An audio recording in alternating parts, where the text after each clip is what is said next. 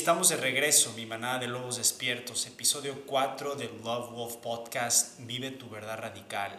Aquí no hay esconderse, esta medicina no es un dulce caramelo, esta medicina es la medicina del despertar y despertar a veces es abrupto. Te voy a retar, te voy a desafiar, voy a forzar a que salgas de la cubeta en la que naciste. Y en este episodio 4 tenemos una invitada súper especial una mujer medicina, Ofelia Bojorques, una mujer enamorada del alma, enfocada en el camino del despertar de la conciencia y la evolución del ser.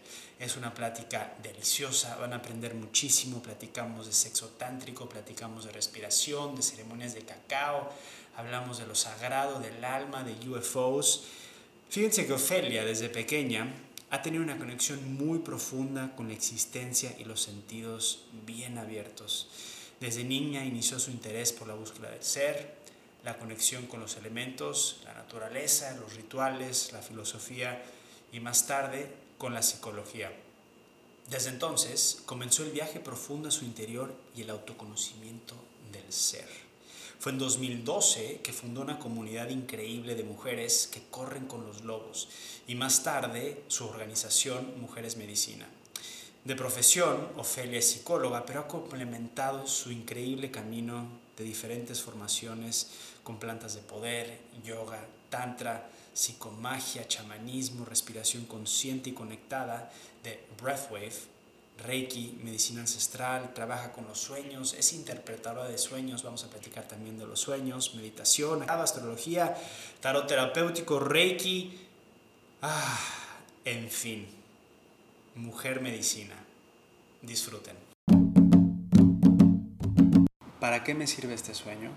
Indícame el camino de por qué esto me sirve en mi presente. Pero qué tal que es un sueño un poquito más, quizá trivial. También hay un takeaway. Claro, claro. Porque dice Jung que los sueños o son antagónicos o complementarios. Cuéntanos quién es Carl Jung. Carl Jung es uno de mis grandes maestros que, aunque en este plano ya no está vivo, nos dejó muchísima enseñanza. Y él trabajaba, aunque eh, fue psiquiatra, él trabajaba muchísimo con simbología. Entonces, yo no sabía que Jung... Fue psiquiatra. Fue psiquiatra. Sí, fue primero psiquiatra y se separó de Freud porque Jung trajo lo que es el inconsciente colectivo y Freud estaba de alguna manera en contra del inconsciente colectivo, de, de, la, de la, idea de que existiera. Entonces eh, Jung hace una increíble, un increíble regalo a la humanidad, ¿no? como, más como científico en este mundo en el que existimos, que un científico traiga esa realidad posible, nos abre la puerta a muchos. Entonces Freud era maestro de Jung. Sí. Y Jung se separa del maestro. Sí, no eran tal cual, así, no fue su súbdito directo, estudió un tiempo con él. Ok. Y después sí, es, más bien eran más amigos, a lo que tengo entendido. Ok. ¿Por qué crees que pasa eso? Que se separa de alguna manera maestro-alumno en algún momento. Y muchas veces, a mí me ha pasado personalmente, existe un poco de resistencia de parte del maestro, que el estudiante un poco encuentre su propia voz. Creo que es necesario. Creo que es necesario. Es como cuando, cuando nos vamos de casa de niños, ¿no? a buscar nuestra propia independencia de alguna manera, nuestra propia verdad. Y al final, me imagino que todos los caminos se van a encontrar en algunos puntos y no va a haber una verdad absoluta y, y qué bonito poder vivir así en armonía. Sin embargo, creo que es necesario que el alumno tome su, su lugar, porque es parte de su independencia, de, su, de lo que Jung llamaba el camino, el viaje del héroe, ¿no? el, el, camino de la individuación, quién soy yo más allá de la tribu en la que nací, que vengo a aportar al mundo. ¿no? Y es mucho como el, el regreso del, del hijo pródigo, ¿no? que se fue a encontrar, hizo su desastre y regresa y viene a compartir quién se descubrió, ¿no? quién es ahora. Tú sabrás bien. Intuyo. hice mucho desastre. hice mucho desastre y, y en algún momento un, un maestro que, que, estimo mucho en mi corazón, aunque sí tuvimos una, una separación, el momento que yo encontré mi voz, me comentó de esto. Me dijo el, el, regreso del hijo pródigo. Eh, yo abrazo mucho y hablo mucho de mi, de mi época de obscurantismo. Entonces la he vivido, he vivido lo que es esta, esta historia, pero lograr conceptualizarla y que quien nos esté escuchando pueda entender que quizá en este momento, si no está pasando por buen momento, si está teniendo un momento oscuro en su vida, es parte de su camino. Es parte de llegar a ese espacio, la revelación de regresar a ti. Y creo que eso es un poco lo que estás diciendo, Pantera, eh, a través de la voz de, de Carl Jung, que he leído sobre él, pero no tengo tanto conocimiento de él como tú. Me parece fascinante que haya tenido inclusive como una parte médica científica y que haya tenido el valor dentro de ese espacio como encontrar este misticismo también, que no es muy, no es muy común. Entonces, dices que es un, ¿cómo lo llamaste? Es como un regalo para la humanidad. Sí.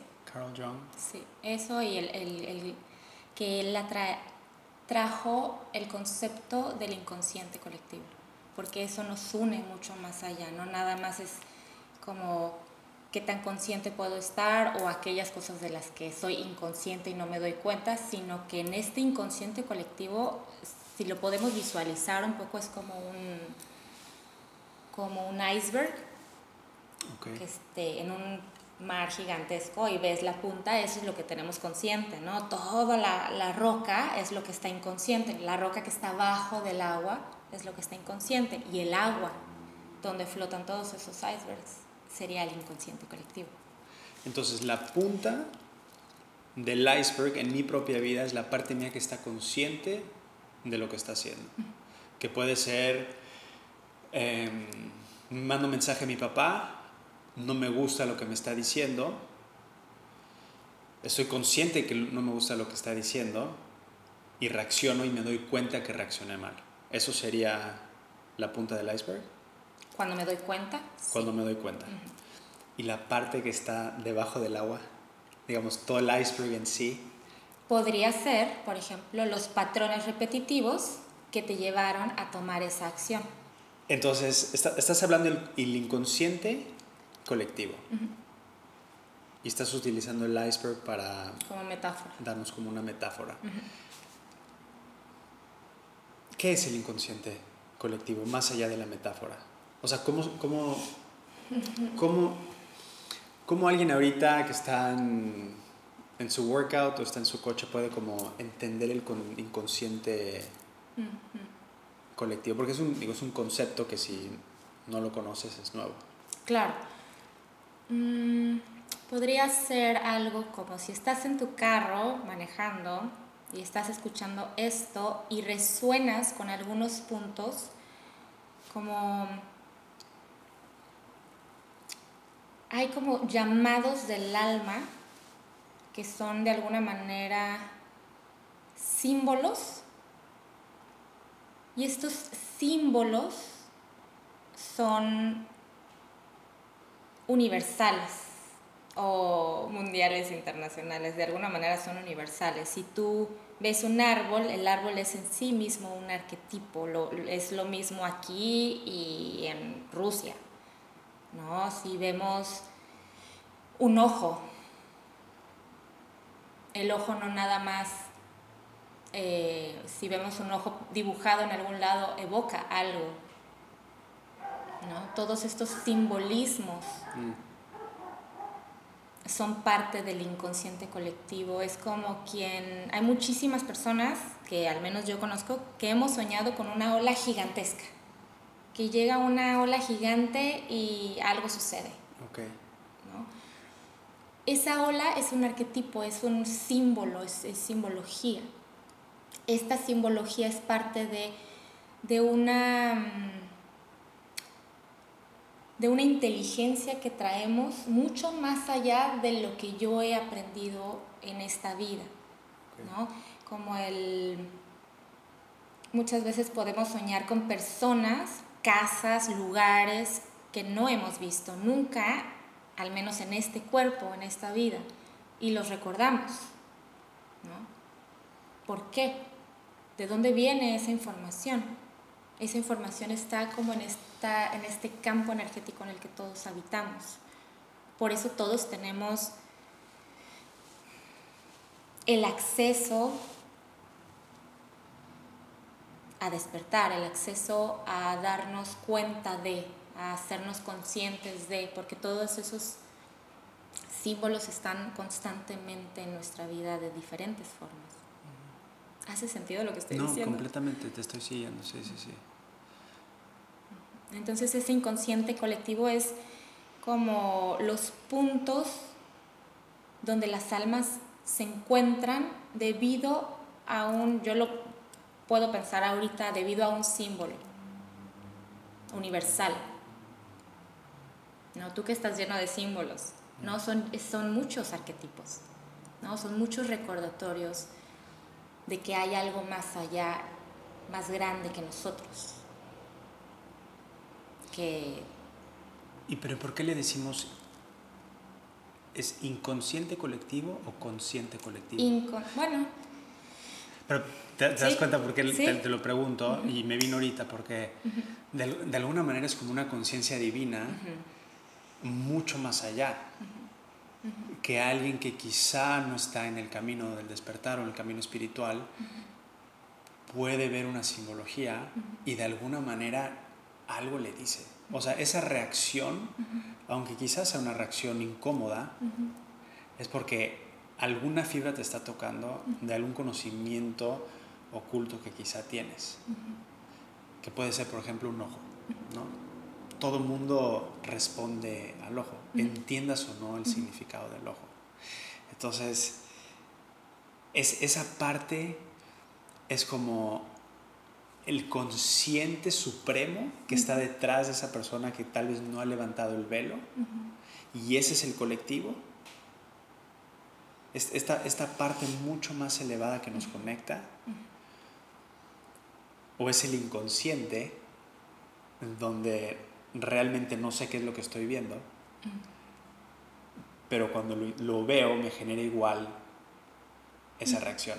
Entonces, es, es y, salió en el último podcast que grabamos con la magia de los cuencos, que cuando empezamos a tratar de usar la terminología, como que nos perdemos y se pierde un poco la, la, esencia, pero algo que le decía a él es que también es importante hasta cierto punto la nomenclatura para entender para poner como un concepto al servicio de la humanidad, porque no todo el mundo quizá ve el ojo y entiende, pero lo siente. Y es eso, creo a lo que alcanzo a comprender es el lenguaje del alma no necesariamente se puede traducir en palabras. Podemos decir qué es amor en muchas palabras, pero realmente es algo que tienes que experimentar, es algo que tienes que sentir, es el... Y, y esto que sí, que ha sido también tan trivializado últimamente del despertar, es, es una experiencia que tienes que vivir. O sea, nadie te la puede venir a contar. Yo no te puedo decir, ah, mira, vas a vivir esto. No, es primero es decisión propia y es, es una experiencia. Y sobre la pregunta de si es inconsciente colectivo, yo creo que este inconsciente colectivo está conectado a la divinidad, a lo divino, a lo sagrado, porque el lenguaje del alma es sagrado, ¿no? Y ahí no entra tan fácil la nomenclatura, ¿no? No entra tan fácil las palabras, porque el alma es más sutil, es una energía, y el espíritu es una energía más sutil que el cuerpo, no se puede manifestar tal cual en palabras. Entonces, por eso los símbolos nos evocan, nos despiertan mm. algo y nos hacen sentir algo que, que nadie nos puede decir. ¿No? La música ¿no? La música podría hacer eso, nos podría llevar a un estado, nos podría conectar con una experiencia, pero nadie te puede decir qué es la música si nunca la has escuchado o tal estilo de música si nunca la has escuchado. Es como universal. Es como universal. La música. Ayer estaba, hace dos días, vi un documental de 15 minutos en Netflix de, de un hombre que vivía en el norte de Michigan y donde empezó desde su casa a setear como un equipo de radiotransmisión y empezó a mandar música al espacio exterior. Entonces su misión, él sentía que se le entregó a nivel conciencia que él debía en esta vida intentar hacer contacto con algún ser no planetario, con alguna civilización extra terrenal, extraterrestre, pero no sabía cómo. Entonces él eligió la música como una vibración universal de poder entablar una comunicación con algo que recibiera la sonda y que de alguna manera él detectara que hay alguien que está como recibiendo. Y como fueron pasando los años, fue creciendo su, su operación. O sea, tal grado que toda su casa tenía como generadores, tenía como... Eh, colocó una antena gigante, tenía como un reproductor, tenía un monitor para monitorear cualquier como radiofrecuencia que pudiera recoger, pero siempre música.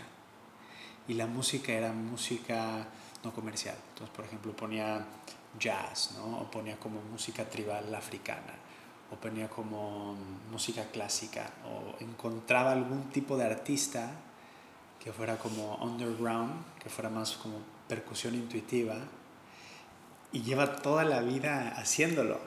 Está, está muy bueno, pero no sé ni por qué llegamos a esto. Eh, me impresiona un poco lo que me dices, la verdad, porque yo he soñado que me ponen música a todo volumen en mi cerebro. Digo, hablando de los sueños. Y no conozco a alguien más que sueñe o tenga ese tipo de mensajes o sueños.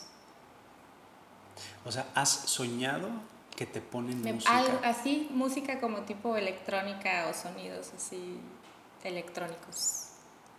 Es que de verdad, hablar con el inconsciente en los sueños es maravilloso. Nos, nos va abriendo puertas muy interesantes a autoconocernos, que al final mi camino tiene que ver con el autoconocimiento. Quiero regresar tantito a lo de la música que te ponen en tus sueños. Lo primero que pensé fue, bueno, quizá en vez de mandarla hacia arriba, la están mandando hacia acá.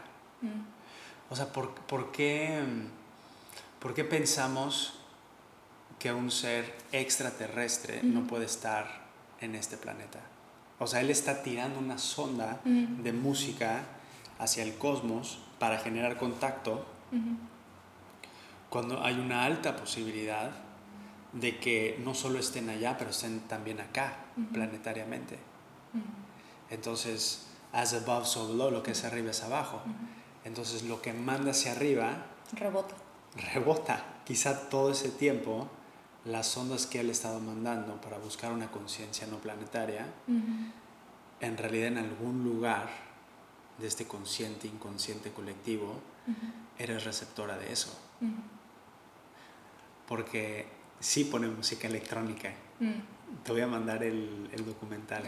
15 minutos, pero es un ser tan diferente. Mm.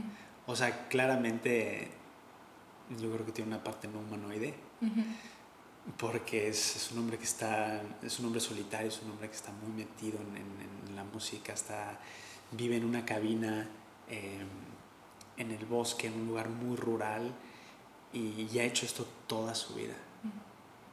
Entonces, estamos hablando de los sueños porque Ofelia interpreta sueños.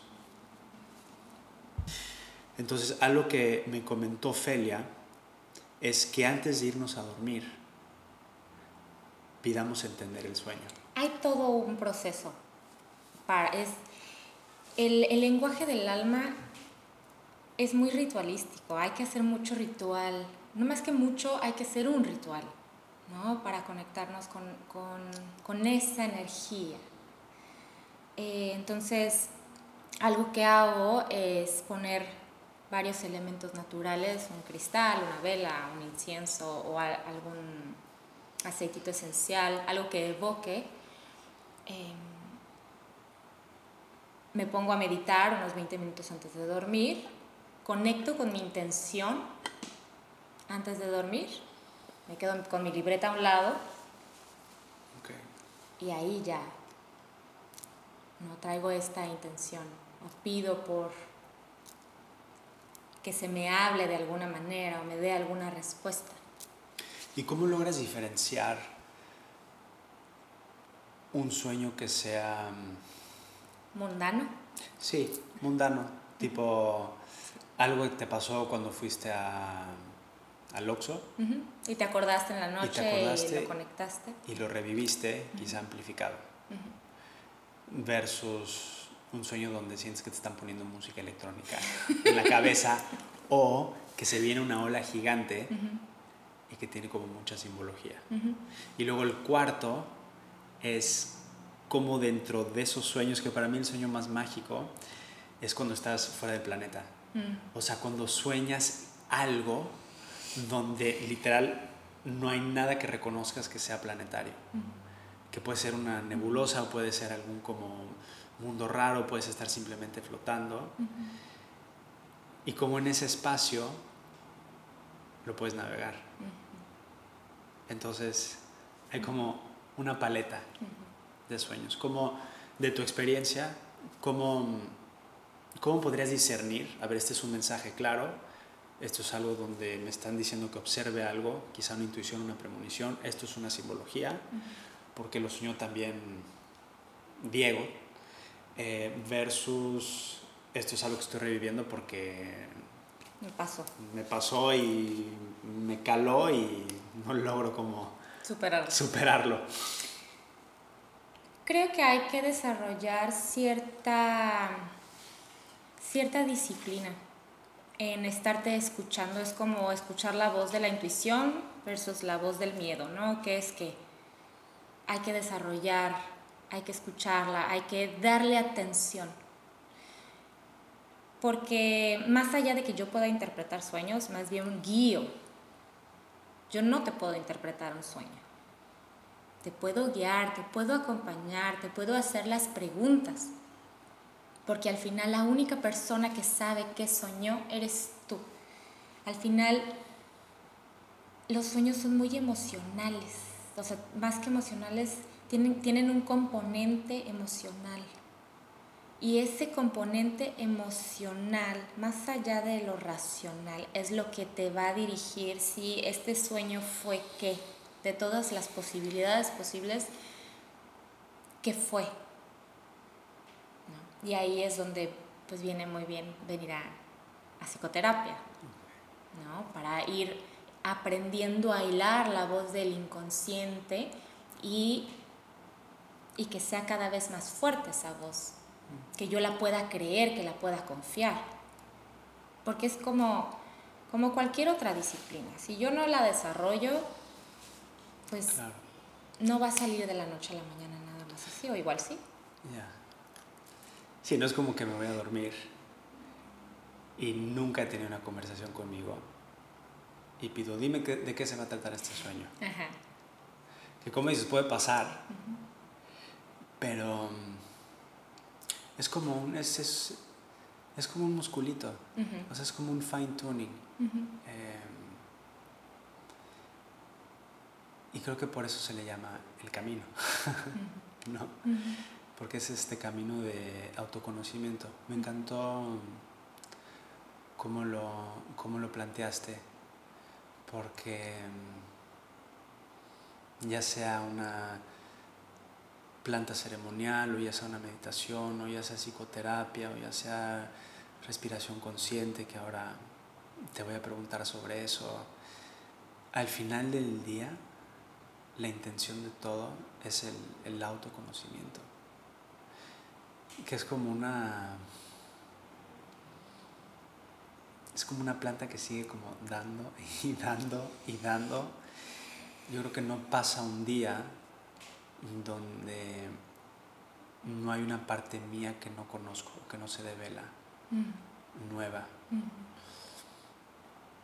Tanto de la luz como quizá una sombra, ¿no? Todos los días. Y, recuerdo también cuando pensaba que todo lo que era eh, era todo lo que era, mm. ¿no? Donde iba un poco como zombie por la vida, em, que no fue así, porque no nacemos así, mm. pero, pero recuerdo mucho ese estado de ser, donde la, el autoconocimiento era muy mundano, ¿no? Eran como objetivos de, chamba o de cómo me quería ver o de qué quería hacer o de qué quería tener.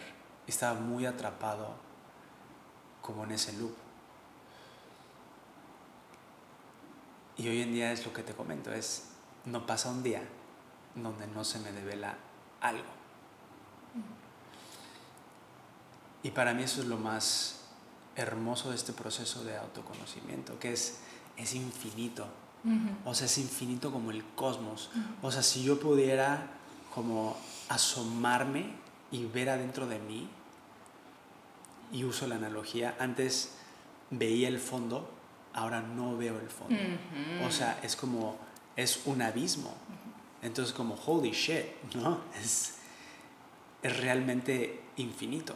Y de hecho cuando dicen a tu máximo potencial, o sea, ya ahí te puso un límite. Ah, porque entonces estás viendo tu máximo potencial.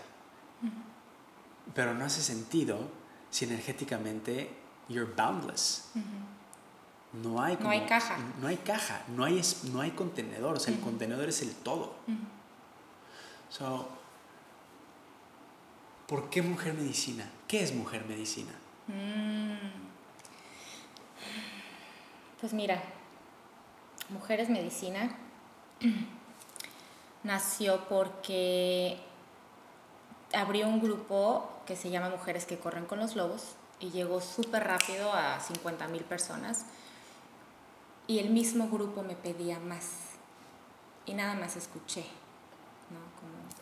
Entonces abrí Mujeres Medicina como un portal para recordarnos a todas que todas somos nuestro propio maestro, nuestra propia medicina, nuestro propio...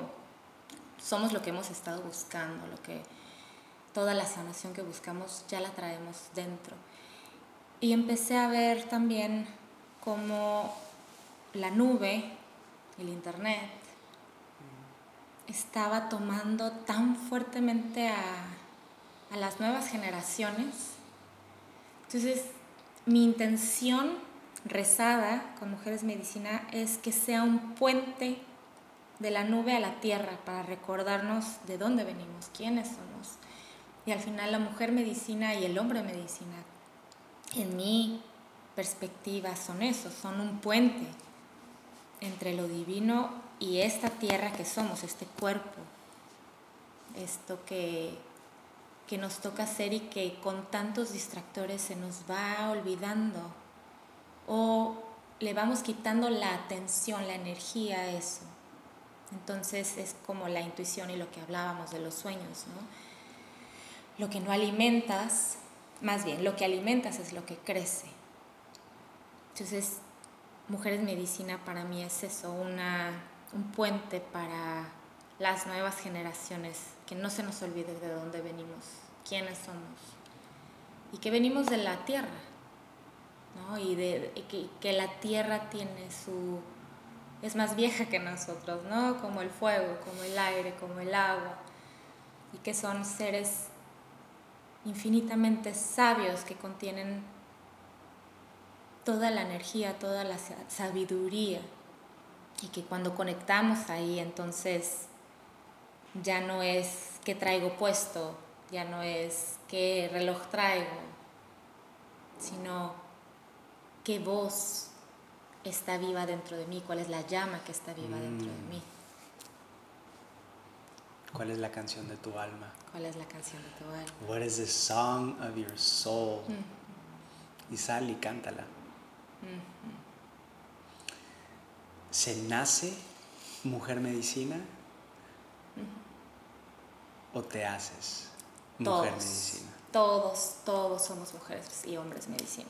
Se nos olvida igual en el camino, pero todos sanamos con un abrazo, con una mirada. Cuando conectamos con el alma, eso es la pura medicina. Ahí el alma es la conexión hacia, hacia el espíritu, que es más grande que el alma, ¿no? que es más mm, a lo que yo entiendo, a lo que percibo es como este inconsciente colectivo donde, donde nadamos todos, ¿no? donde nadamos todas las almas, este, esta alma, este pedacito de conciencia. Entonces cuando ese pedacito de conciencia está vivo, está despierto, ahí está la medicina e incluso las personas o yo cuando no estoy despierta, cuando estoy haciendo un relajo de mi vida, si eso te mueve a ti, ya es una medicina. Mm, No muy placentera, Wow. no, pero qué medicina también es dulce y suave y rica. claro. Hay medicinas súper poderosas y súper potentes, ¿no? Como andar compartiendo tu verdad radical, ¿no? Vas y despiertas y mueves y no significa que va a ser un caramelo. Significa que tal vez tu medicina va a ser potente. Pero todos, todos tenemos esa sabiduría adentro. Creo que radica la intención. La intención es donde, donde radica todo, donde está la dirección hacia donde queremos ir. Porque yo puedo andar, como dijiste hace rato, ¿no? en un mismo loop sin darme cuenta. Pero en el momento en el que me doy cuenta que puedo decidir cómo vivir mi vida con una intención, entonces ya no, ya no estoy en, en un estado inconsciente. ¿Cómo es la parte tuya desalineada, caótica? Porque dijiste algo muy chingón. Dijiste, y lo voy a interpretar en, en palabras de lobo, cuando estoy haciendo mi desmadre, cuando estoy fuera de alineación, cuando estoy en un momento de no conciencia, genero como caos a mi alrededor. Pero ese caos puede generarle medicina a alguien más. Porque si yo sirvo como de evidencia para que alguien tome conciencia, entonces también eso es medicina. Y abrazas esa parte tuya que luego pues, te puteas un poco, ¿no? Sí, sí. Ay, ¿por qué eres así? ¿Eres así? ¿O pierdes el control? ¿O eres impaciente? ¿O fuiste reactivo? ¿Fuiste reactiva? O sea, encontrarle como el, la vueltecita a Ahí eso. está la chamba. Ahí está la Yeah. chamba, ¿sabes? Creo también, ahorita que dices eso, te respondo tu pregunta desde aquí. Creo que estamos como en un estado o en un momento de transición de un tipo de psicología positivista, de ¿cómo estás bien? O sea, ya es como en automático, ¿no? ¿Cómo estás bien? Punto. No, no hay más. ¿Realmente quieres saber cómo estoy? ¿Cómo deberían de contestar? O sea, si alguien te pregunta, ¿cómo estás? Más bien es, creo, ¿realmente quieres saber cómo está la otra persona? ¿O lo estás O sea, tú- haciendo por polite? Claro. ¿No? Porque si realmente quieres saber cómo estoy, pues ahí te va. Siéntate. Sa- saca el cushion. Saca el meditation cushion. Y esta parte desalineada mía tiene mucho que ver con que yo no caigo en esta psicología positivista porque yo voy a terapia desde los 11 años. O sea, a mí me tocó el trabajo personal en mi casa. Desde, o sea, yo he desayunado, comido y cenado eso. He hablado de los sueños desde súper chiquita. O sea, como el trabajo personal es, ha sido ¿Por qué? Como mi piel. ¿Por qué? Porque... ¿Por qué en casa? ¿Tu madre o mi tu mamá, padre? Tu mi madre. mamá. Mi mamá empezó a ir a terapia, entonces dijo, bueno, igual te cae bien a ti también. Mm. Entonces, como las dos íbamos, y mi mamá súper chavita, o sea, me tuvo súper chiquita, Ya. Pues había una relación de, ay, ¿cómo te fue? No, pues fíjate que me di cuenta de esto, híjole, perdón, no me había dado cuenta de esto, así como, A los 11. Que también es como empezar a procesar información a muy temprana edad. a muy temprana edad, sí. Entonces, para mí trabajar con lo oscuro es mi compañero, con lo más oscuro, ¿no? Porque es, desde ahí siento, es, es donde llega la transformación y también veo que muchas veces no queremos entrarle al trabajo personal porque no queremos ver esas cosas que son fuertes, que son dolorosas, ¿no? Y que de alguna manera nos identificamos o sobreidentificamos con eso y entonces ya nos perdimos. Te voy a hacer una pregunta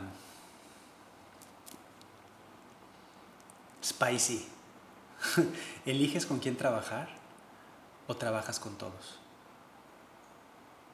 Y, te- y- y para mí es una pregunta spicy porque mm, el otro día alguien que respeto mucho me dijo, es que los mejores maestros no cobran. Me pareció como un concepto muy interesante. Y como que abre este espacio donde estoy para todos, estoy disponible para todos, todos, todos están listos para la medicina de Pantera, la medicina de Ofelia, o tú llevas tu medicina sagrada para quien realmente está listo. No sé si se, se entiende lo que... hay- tiene como varios matices, pero como que engloba lo que un, un- un punto que, A ver si va por ahí. que me gustaría tocar. Entonces, te digo en 30 segundos cómo lo manejo yo porque quiero aprender de ti. Es yo no trabajo con quien no está listo. Y es meramente intuitivo. O sea, llega mucha gente, sobre todo por DMs, donde quiero trabajar, quiero trabajar, quiero trabajar, quiero trabajar. Y donde yo sé que no están listos y no los conozco, pero puedo como dar una lectura energética Ujú. de dónde están. Entonces digo, ok, bueno, está bien, vamos a trabajar. Entonces empezamos a setear los próximos pasos, ¿no? agendar hora, ver cómo vamos a hacer el intercambio. Y en ese momento se desaparecen, Ujú. o sea, como fantasmas. Y digo, bueno, es, claramente yo sabía que no estaban, no estaban listos. Entonces, yo personalmente a veces estoy como en este push and pull de, de- ¿debería estar yo disponible para todos? ¿O debería estar disponible para quien realmente está listo? Porque yo dedicarle tiempo a alguien que no lo va a valorar es yo quitarle la oportunidad a alguien que sí está listo. ¿Cómo, ¿Cómo lo manejo? cómo lo manejas? La verdad, rezo. Ok. Yo me, me pongo como, in- incluso, sí, yo me pongo ahí, pido, mándame a quien esté listo para trabajar conmigo, mándame a quien yo puedo apoyar, ¿no? A la vida, ¿no? Universo entero, que venga a mí, a quien yo puedo, con mis herramientas, apoyar, acompañar. Pero definitivamente sí entiendo tu punto, porque no todo mundo queremos realmente trabajar. Y digo queremos porque hay veces que yo no quiero. Hay veces que estoy saturada o hay veces que estoy súper cansada o lo que sea. ¿no? Como mm, creo que son ciclos, ¿no? De alguna manera los que vamos viviendo. Y no sé si igual sabes, en Reiki no puedes apoyar a alguien que no quiere esa energía. no tienes permiso a enviarle energía a alguien que no te ha dado su permiso. Entonces, para mí es como muy claro, si alguien viene a mí, le abro la oportunidad, em, pero sí es bien importante ser claro. Si quieres trabajar, así son las cosas, ¿no? Como, como pues sí, con los límites. Al final los límites son amor. Y esta parte de que los maestros, eh, los mejores maestros no cobran, yo lo, lo, puedo entender como los mejores maestros los tenemos todo el tiempo en la vida. ¿No? A veces son los amigos, los padres, los hermanos, los, la persona que más gorda te pica.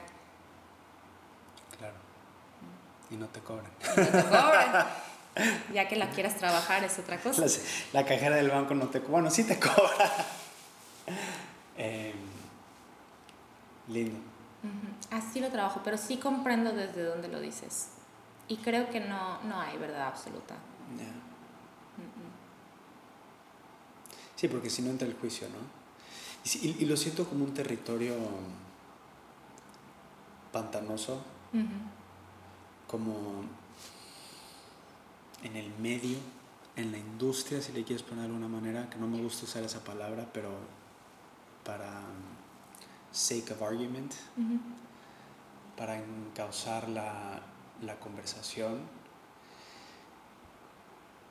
es, estás dando un servicio al final del día, ¿no? es un servicio del alma, pero este espacio, y tiene un espacio maravilloso, o sea, es un espacio minimalista, tiene muchísima luz, tenemos verde enfrente, tiene un espacio divino para hacer yoga, que luego voy a compartir todos sus contactos para quien quiera venir a trabajar contigo aquí o quien quiera hacer consulta digital para interpretación de sueños, para psicoterapia, para respiración, que también es una de las herramientas de Ofelia. Pero este espacio está increíble. Gracias. Hay que sostener este espacio. Fíjate, cuando recién salí de la carrera de psicología, me costaba mucho trabajo cobrar. Ahí sí, sí, es que como las personas vienen, me entregan, me comparten el alma, yo, ah, es tanto.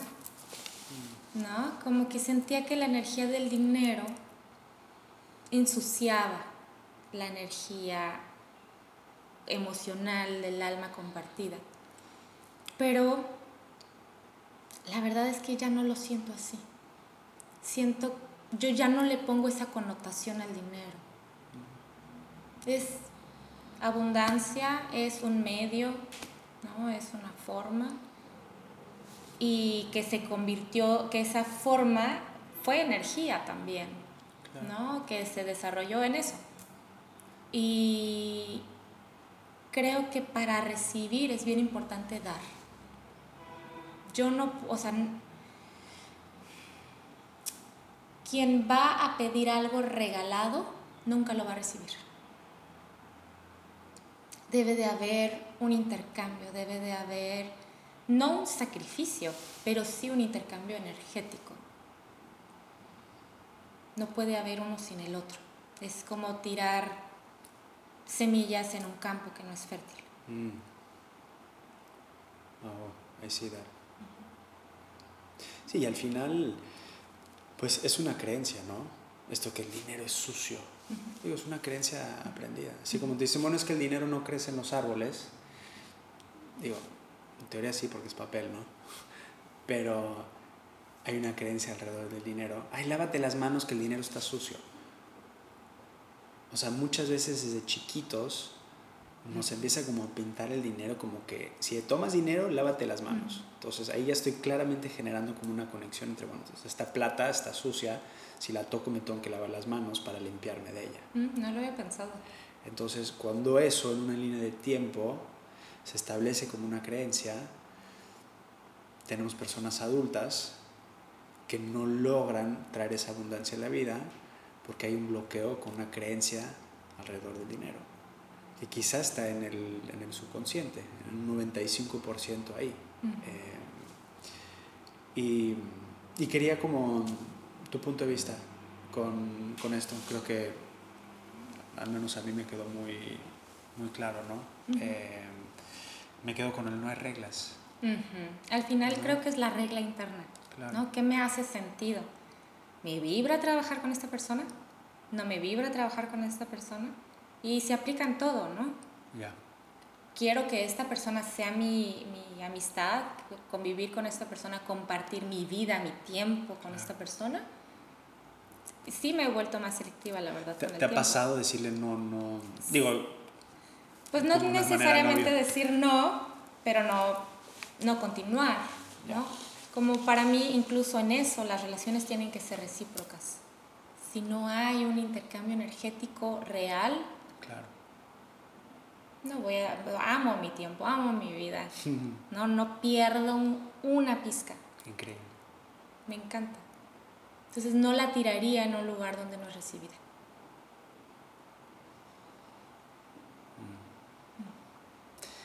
¿Por qué nos cuesta tanto trabajo voltearnos a ver a los ojos? Mm. Es. Es el cuarto podcast que grabo. Y con todos me volteo a ver a los ojos. Pero contigo estoy como locked in. ¿No? O sea, como no puedo dejar de verte literal. Y y me doy cuenta lo poco que nos volteamos a ver a los ojos. Intento siempre conectar y voltear a ver a los ojos. Pero es como.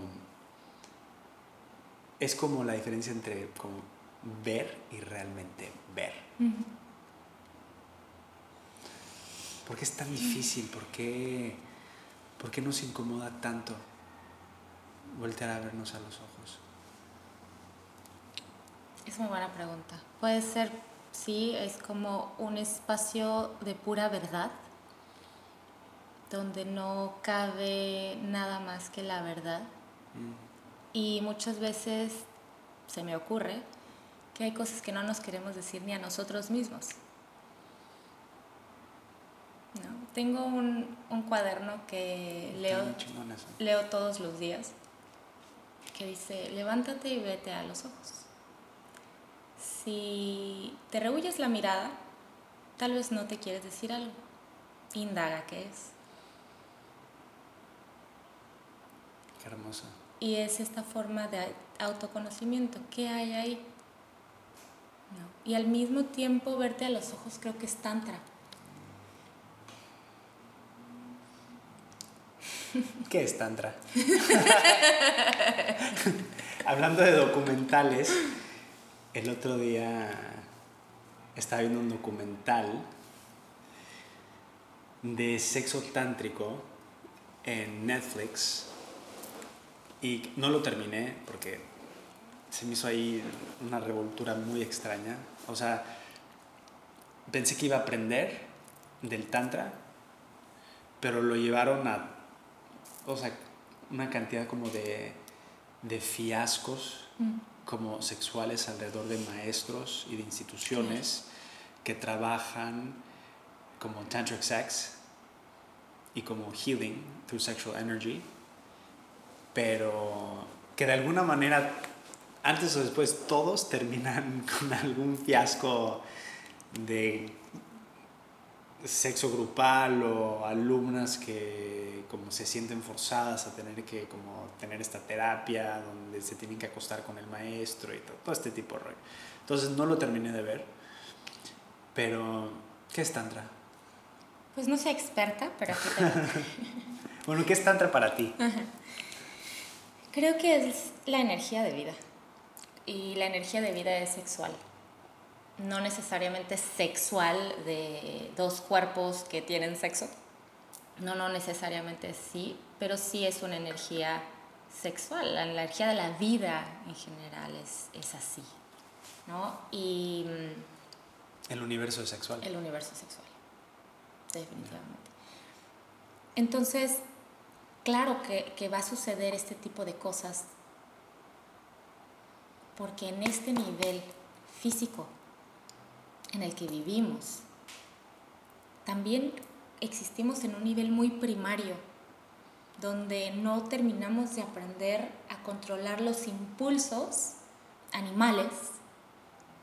Entonces, esa energía divina, crecida, trabajada en el cuerpo, ¿no? desde esta raíz sexual, desde esta energía sexual contenida en el cuerpo, pues claro que es como cualquier otro patrón en la vida, patrón inconsciente, ¿no? Se infantiliza esa área, se hace mm. infantil, se, no crece, no madura. ¿no? Como se, se lleva como un impulso y no se trabaja de una forma inconsciente. Y esta energía es parte de la energía que nos puede despertar. ¿no? Pues tú sabes, se habla mucho del kundalini, ¿no? De esta energía que viene desde el primer chakra, desde la base de la pelvis y que sube, ¿no? En dos vías hasta ascender. Pero esta misma energía creo que, aunque tiene el potencial de despertarnos, si no es trabajada en nivel en este cuerpo, pues claro que por eso también hay tanta pedofilia, hay tanta como abuso, porque está esa energía. Pero la gente no sabe qué hacer con ella. No hay educación energética, sexual. Más allá de Mexican porno. Nunca fui fan mm. del porn. Em, y el otro día salió ese tema con, creo que era con Andrea que estábamos platicando. Y, y hay un maestro que se llama Certified Health Nut, que se llama Troy Casey, eh, que vive en, en Sedona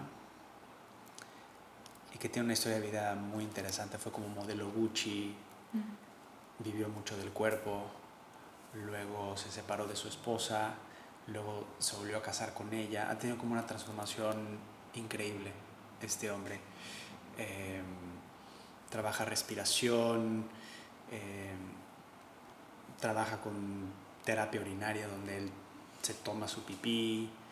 Em, es, es, es, un cuate bastante interesante. Acaba de publicar un libro que se llama Ripped at 50, que se traduce como Mamado a los 50 Luego te voy a mandar su, su perfil. Está interesante.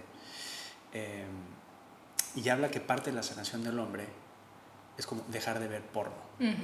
Porque es una industria gigante. O sea, lo que te roba el estar constantemente viendo pornografía. Desde el lado de mujer no sé, pero desde el hombre es, es gigante. O sea, como el drenaje energético a nivel sexual a través de ver porn es, es genera un daño muy profundo. Él habla mucho de eso. Pero... Y, empecé como a hacer memoria y, y bueno, en la adolescencia que empiezas con curiosidad, ¿no? obviamente me tocó ver alguna revista, pero nunca fue algo como que, inclusive ni hoy en día, que me, me, me llama la atención. O sea, ver como a personas cogiéndose en una pantalla, Mm. Nunca fue algo que me despertara mm. algo, pero, pero entiendo cómo para mucha gente sí. Entiendo cómo puede tocar quizá tu cerebro reptiliano algo muy primario, que luego como lo encapsulas en el cuerpo a través de quizá una gran frustración sexual, porque, y no digo que sea verdad, pero como dice Dan Bilzerian, que es como un Playboy 2.0, como el nuevo, Hugh Hefner, que dice, el 10%, the 10% of men have sex como like with the hottest girls. Es lo que dice, el 10% de los hombres son realmente quien tiene relaciones sexuales con las mujeres que son consideradas como the prettiest women.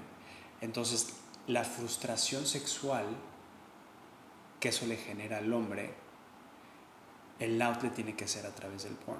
Mm. You know? Like, men don't have as much sex as you think they do. Mm. O sea, él dice, los hombres no, tienen, no son tan activos sexualmente como se piensa que son. ¿Se entiende lo, que, lo que plantea? Sí. Entonces, que lo que está disponible es el porn. Entonces, como the universe is sexual, la relación del hombre con su sexualidad, cuando no todos los hombres tienen, digo, sabes que estés casado en una relación, como una vida sexual tan activa y tan variada, la encuentran en la pornografía. And like that's their sex. Entonces, cuando un adolescente está creciendo, o sea, su educación sexual es, a través del porn. Es te tengo que coger rápido y duro y de perrito y, te tengo que hacer gritar y, y, eso crea en ellos. Una y te lo desde el masculino, ¿eh? como que, ah, entonces así es como, como debo hacer el amor. Que distorsiona completamente el acto sexual. Entonces, regresando a lo que dices del Tantra, es muy sanador. O sea, un orgasmo puede ser muy sanador también. Correctamente canalizado.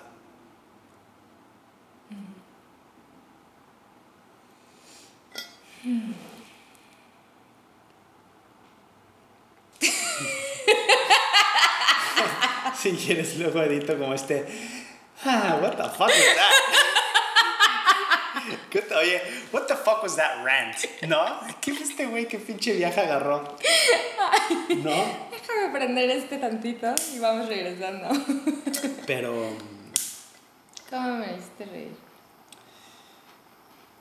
Sí. Em, no, y es que, ¿sabes qué? O sea, al final de cuentas sí son temas muy reales, ¿no? Muy tangibles, muy reales y es la verdad. Claro. ¿No? Como sí hay mucho trabajo que hacer. ¿no? No es nada, no es algo que ya está dado. Venimos de una cultura de cierta forma y hay que hacer el trabajo. ¿no? Hay que, para sanar, para romper esos patrones repetitivos de tantas generaciones, hay que hacer consciente lo inconsciente. ¿No? Hay que hacer, como dice Jung, hay que iluminar la sombra, no nada más fantasear con las figuritas de luz, sino iluminar la sombra que es, híjole, ver todo este cochinero que está ahí y decir, ok, voy a participar en esto o no. ¿Qué tanto voy a participar? ¿Cómo voy a participar? Pues no quiero participar, entonces tengo que trabajar con mi animal interno y transformar lo que tenga que transformar. Trabajar con mi animal interno. Me encanta. Y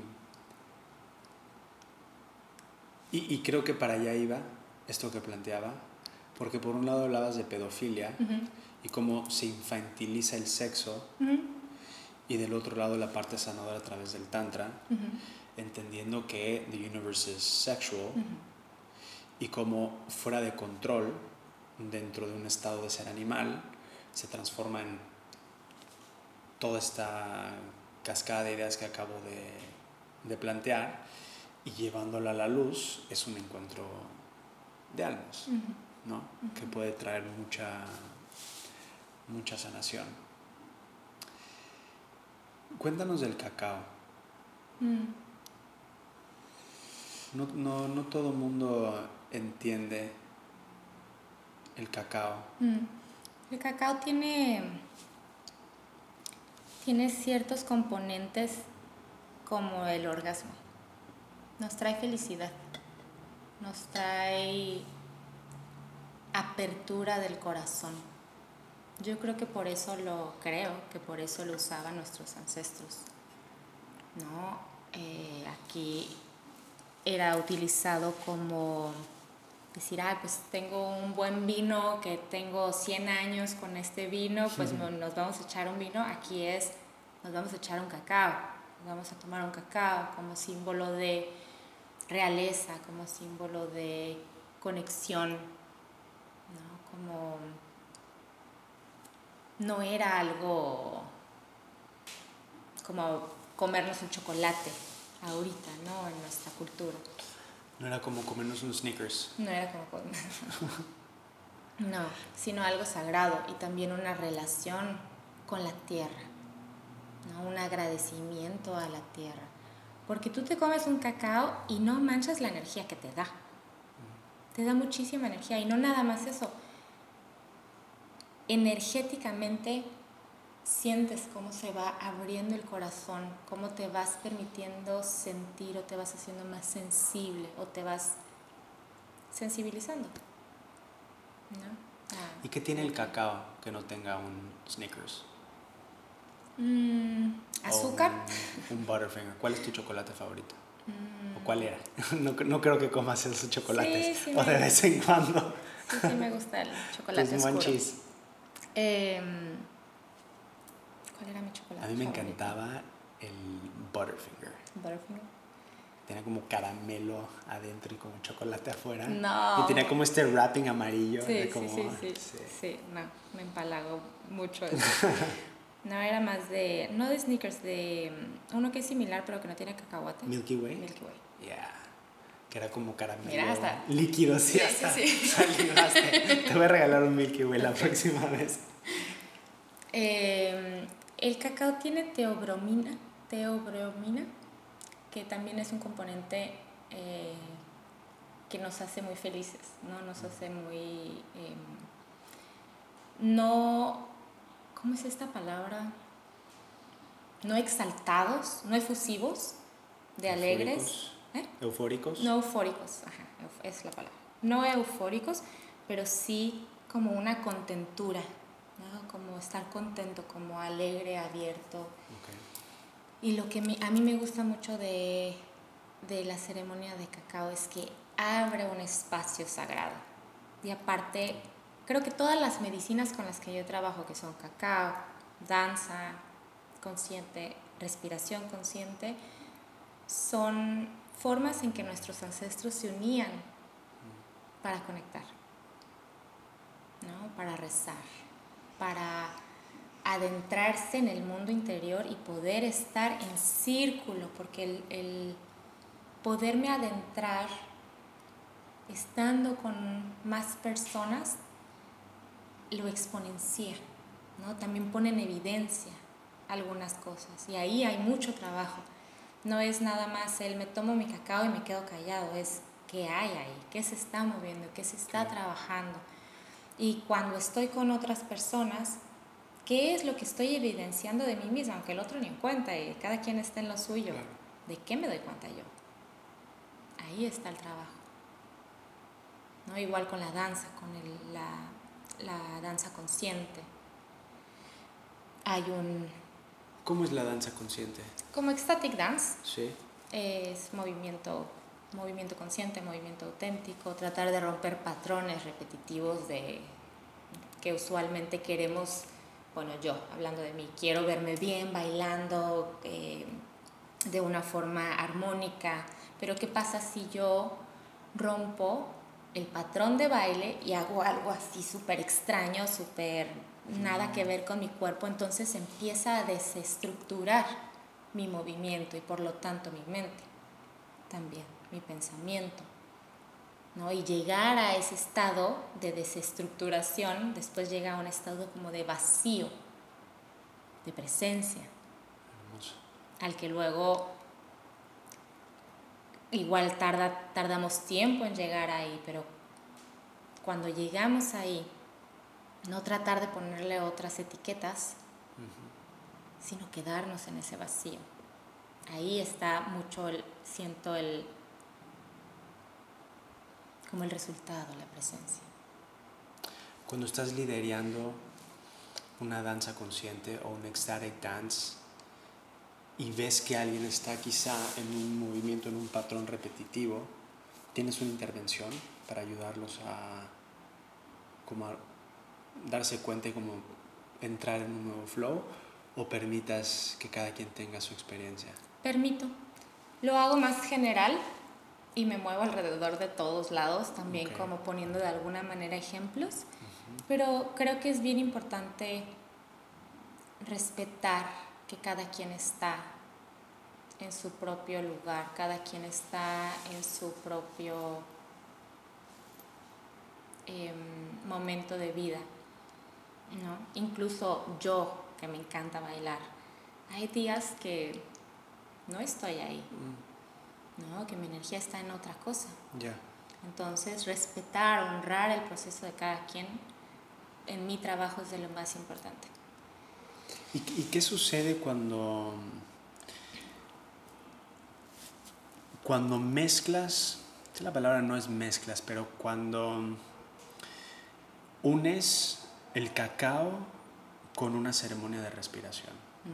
Es más, doy un paso para atrás. ¿Por qué es importante respirar? ¿Por qué es importante saber respirar? Porque todo el mundo respira. Automáticamente. Automáticamente. Entonces ahorita quizás están preguntando, ¿de qué hablas? Si yo respiro, si no supiera respirar, pues estaría muerto. Claro.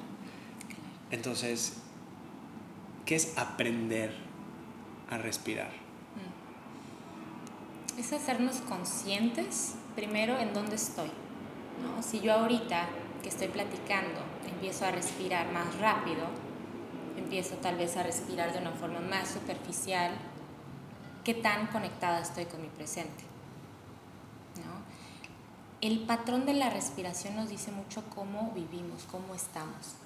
Y creo que el ejemplo más claro que puedo poner es cuando entras en este estado de alerta, ¿no? que, de pánico tal vez, de alerta, de respirar solamente en el pecho, nada en el vientre, ¿no? Como esta hiperventilación y entonces la respiración envía una señal a la mente.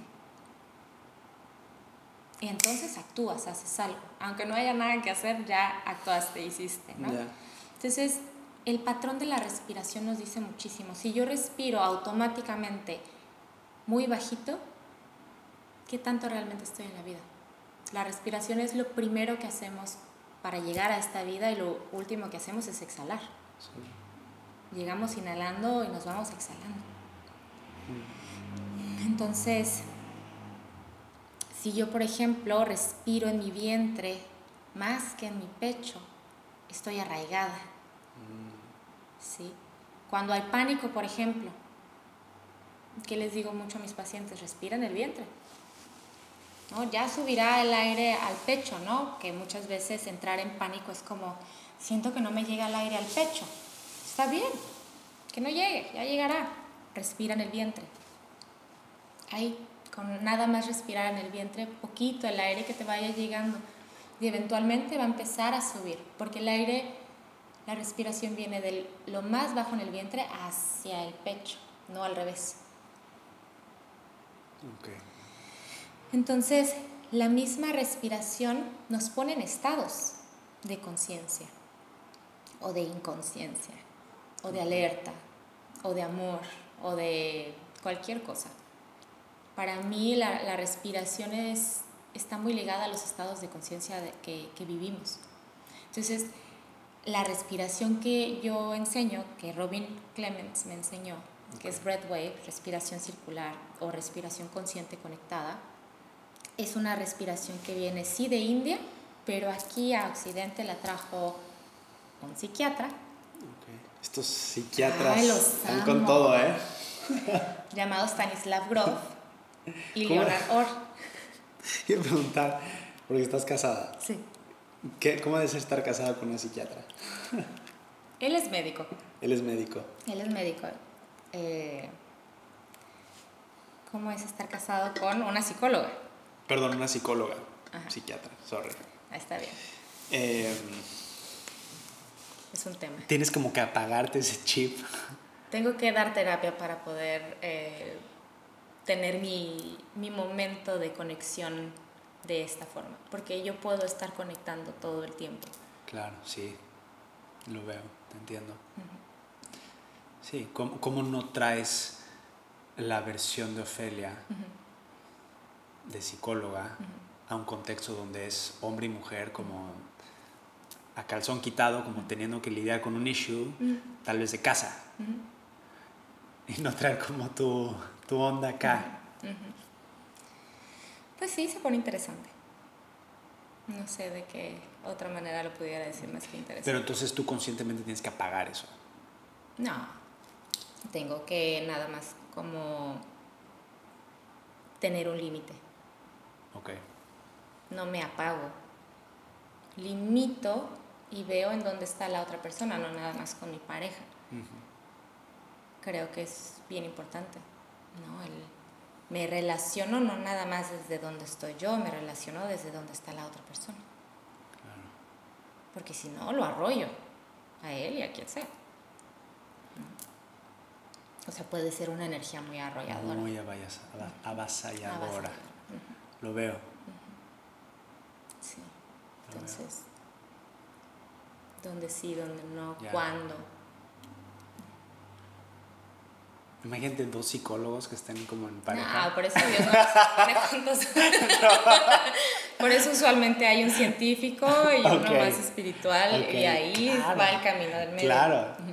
No, no, él se para desde la ciencia y desde los facts, ¿no? Los hechos. Sí, y me ayuda mucho. A mí también, por ejemplo, todo lo que yo hago, sobre todo la respiración, Sí, está muy ligada a la ciencia. claro. No hay, o sea, aunque sí hay mucho espiritual, todo está basado en la ciencia.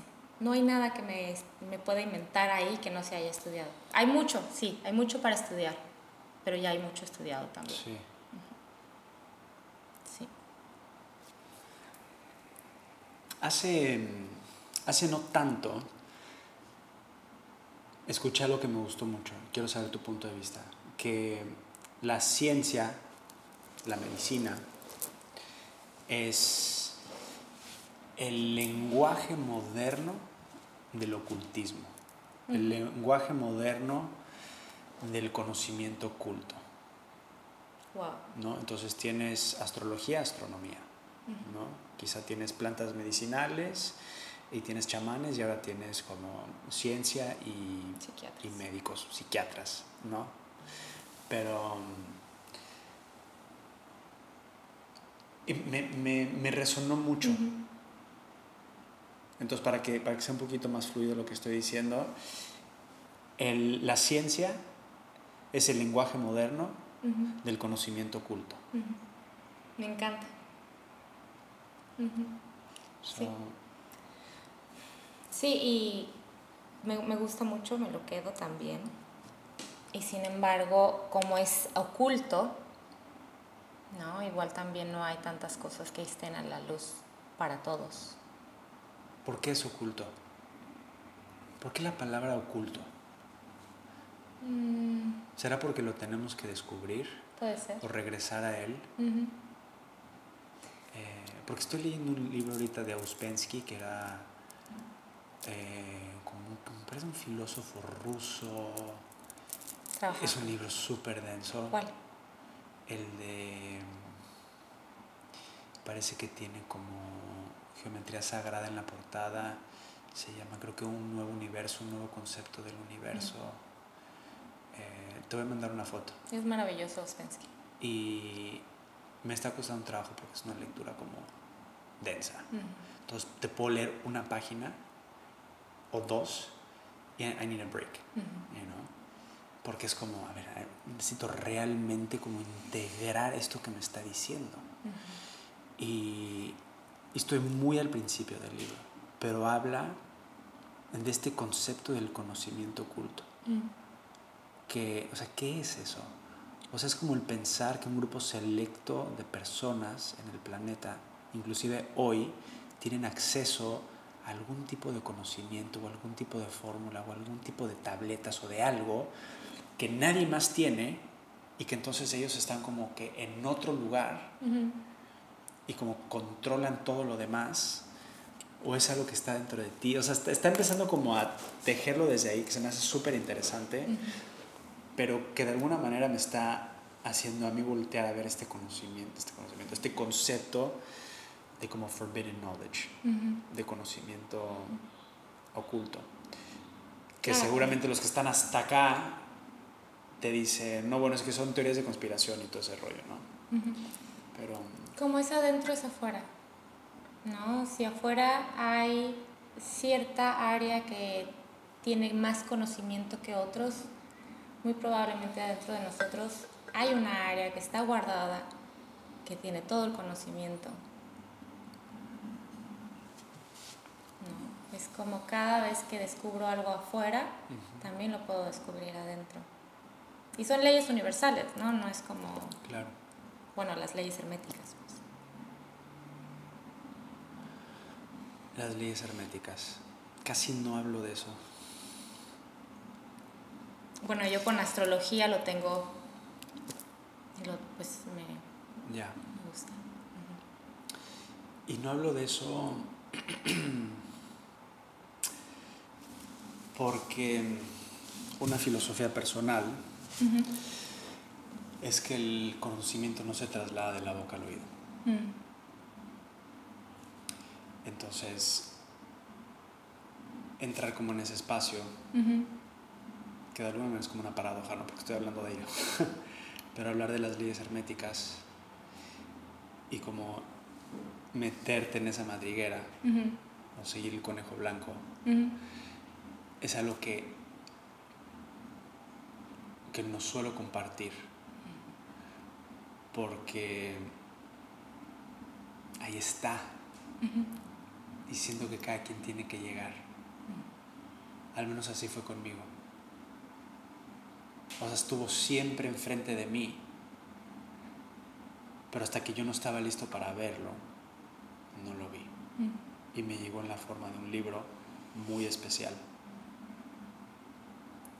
y que cuando leí entendí que era información de muy alto nivel y que si lo hubiera leído anteriormente, no solo no lo hubiera comprendido, pero una parte de mí no lo hubiera honrado de la manera que siento yo lo debería de honrar. Y quizá es mi propia proyección, pero como esa fue mi historia, y valoro mucho a todo lo que te puede llevar estudiar y volverte investigador, volverte antropólogo. Siento que es muy especial, siento que es un camino mágico y siento que yo embarrarte un libro y decirte lee esto es como hacer un bypass del proceso para que tú llegues a él. Es simplemente una filosofía personal, no, no es que si se hace de otra manera esté bien o mal porque me parece el contenido de ese libro muy importante para el universo, ¿no? Eh, y me llegan muchos días, ay, habla de esto, habla de esto, habla de aquello, no habla de UFOs y habla como de todas estas. Y no, me siento cómodo hablando de, esos temas. Eh, tan públicamente, no porque tenga algo que ocultar, no porque es algo que, que yo quisiera retener. Es sagrado. Pero es sagrado, gracias. Es, es sagrado. Eh, y no que esto no lo sea, pero eso tiene, tiene su componente y su conexión con, con el alma, ¿no? Es, es no, no, se puede traducir y las palabras mismas se quedan muy cortitas, ¿no? A eso entiendo yo cuando me dices que no es algo que te puedo transmitir de boca a oído, ¿no? Es, es una experiencia también. Claro. Gracias por, por traducir y, y bajarme el balón. Pero eso es lo que quería decir, que es sagrado, algunas cosas son sagradas.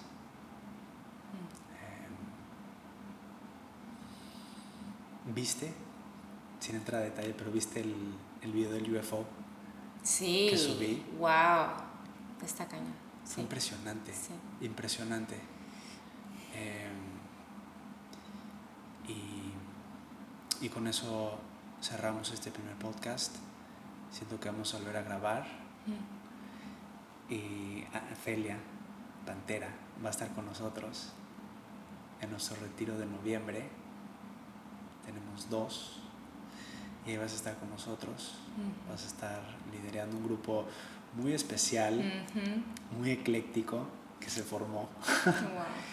Entonces, creo que mm, va a ser un privilegio para ellos poder recibir tu conocimiento y que lideres desde el corazón. Gracias por, por ese momento. Pero dejémoslos como con un, un cliffhanger.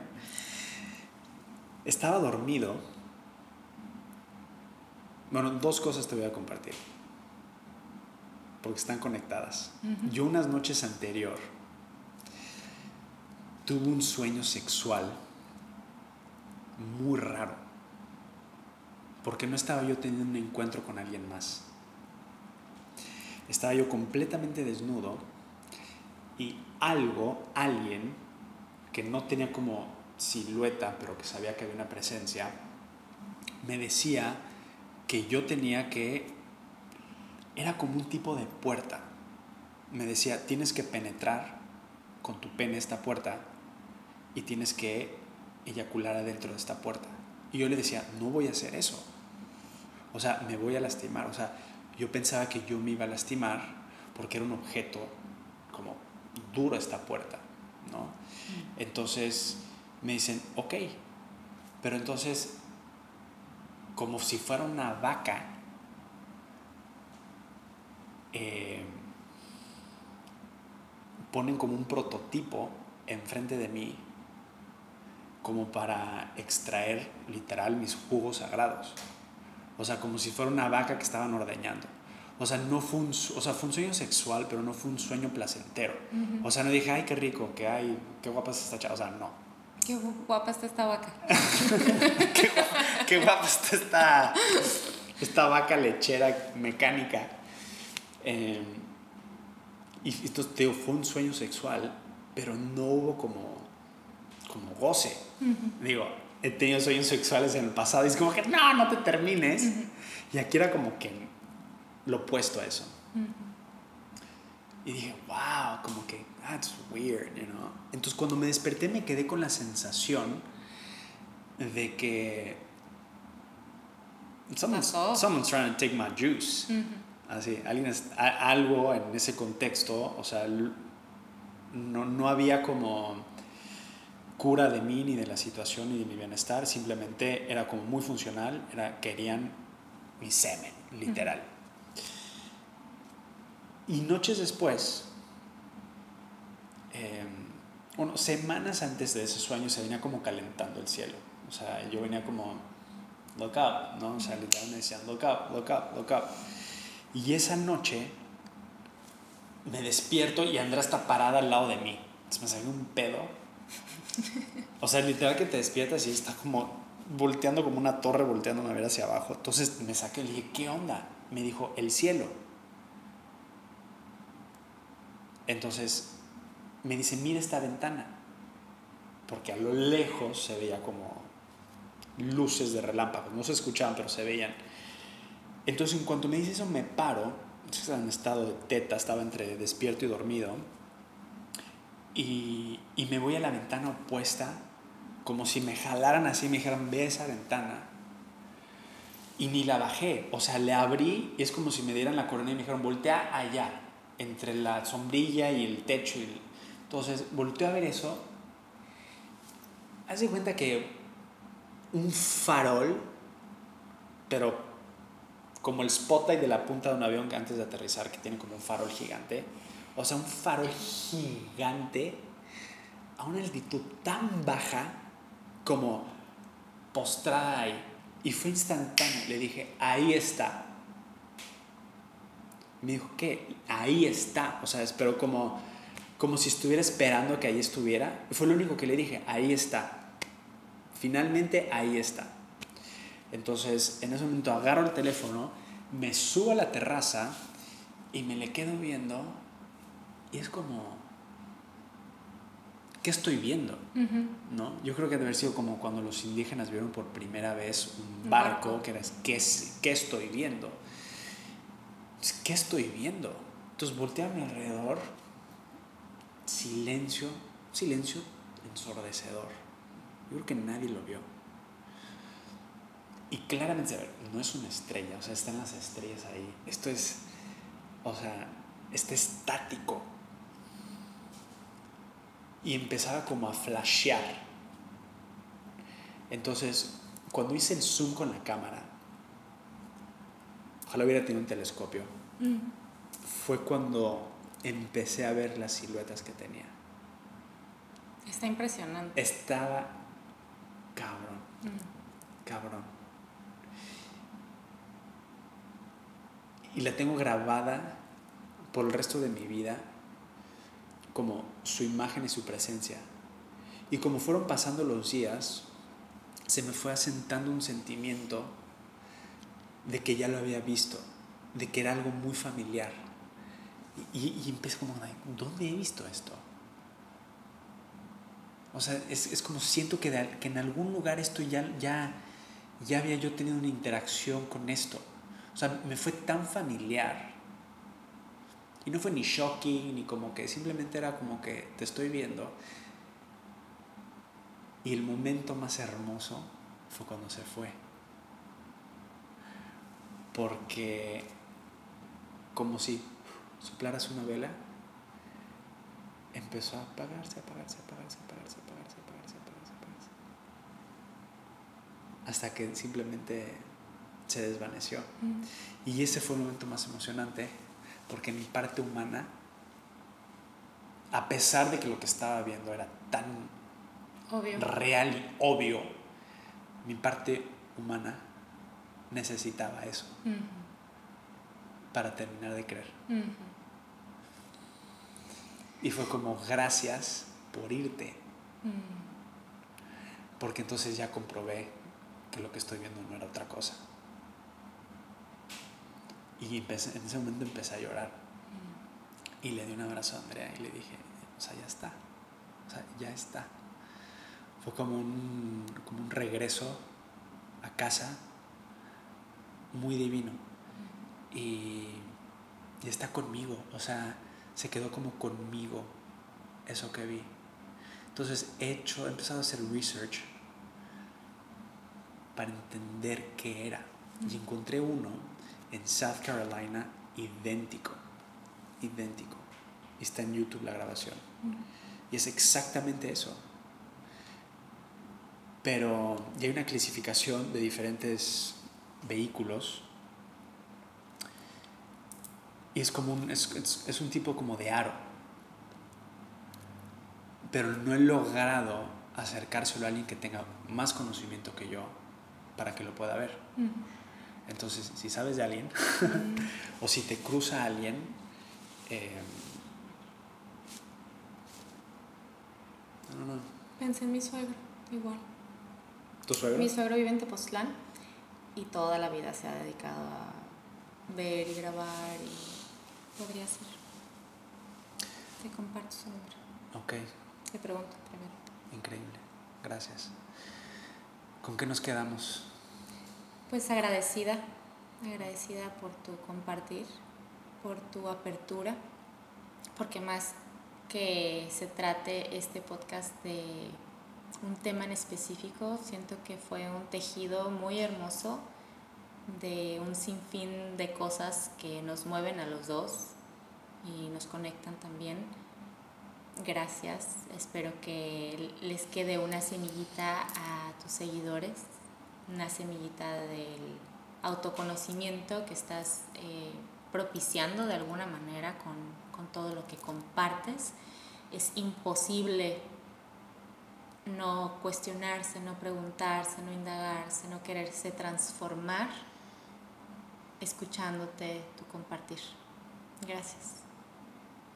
¿Dónde te pueden encontrar? ¿Y cómo te pueden encontrar? Mm,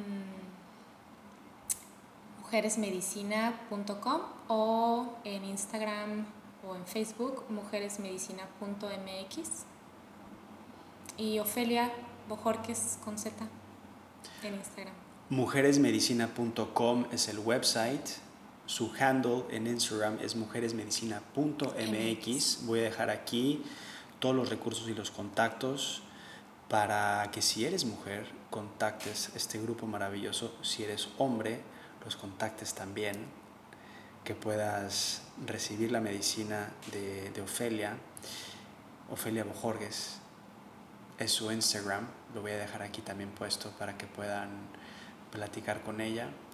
Gracias, gracias Ofelia, gracias Pantera, estoy súper conectado contigo, eh, lo agradezco muchísimo, es un honor de verdad tener este encuentro contigo, gracias por tu tiempo, gracias por tu medicina, gracias por tu labor, gracias por saber quién eres, gracias por saber qué eres, gracias por servir al mundo. Y gracias por ser una mujer despierta. Mm. Lakesh, gracias gracias a ti, de verdad es un honor también para mí el acompañarte, el tejer esto juntos, este, este podcast, este pedacito. Y te veo también, me encuentro con tus ojos y me doy cuenta del ser hermoso que tengo al frente.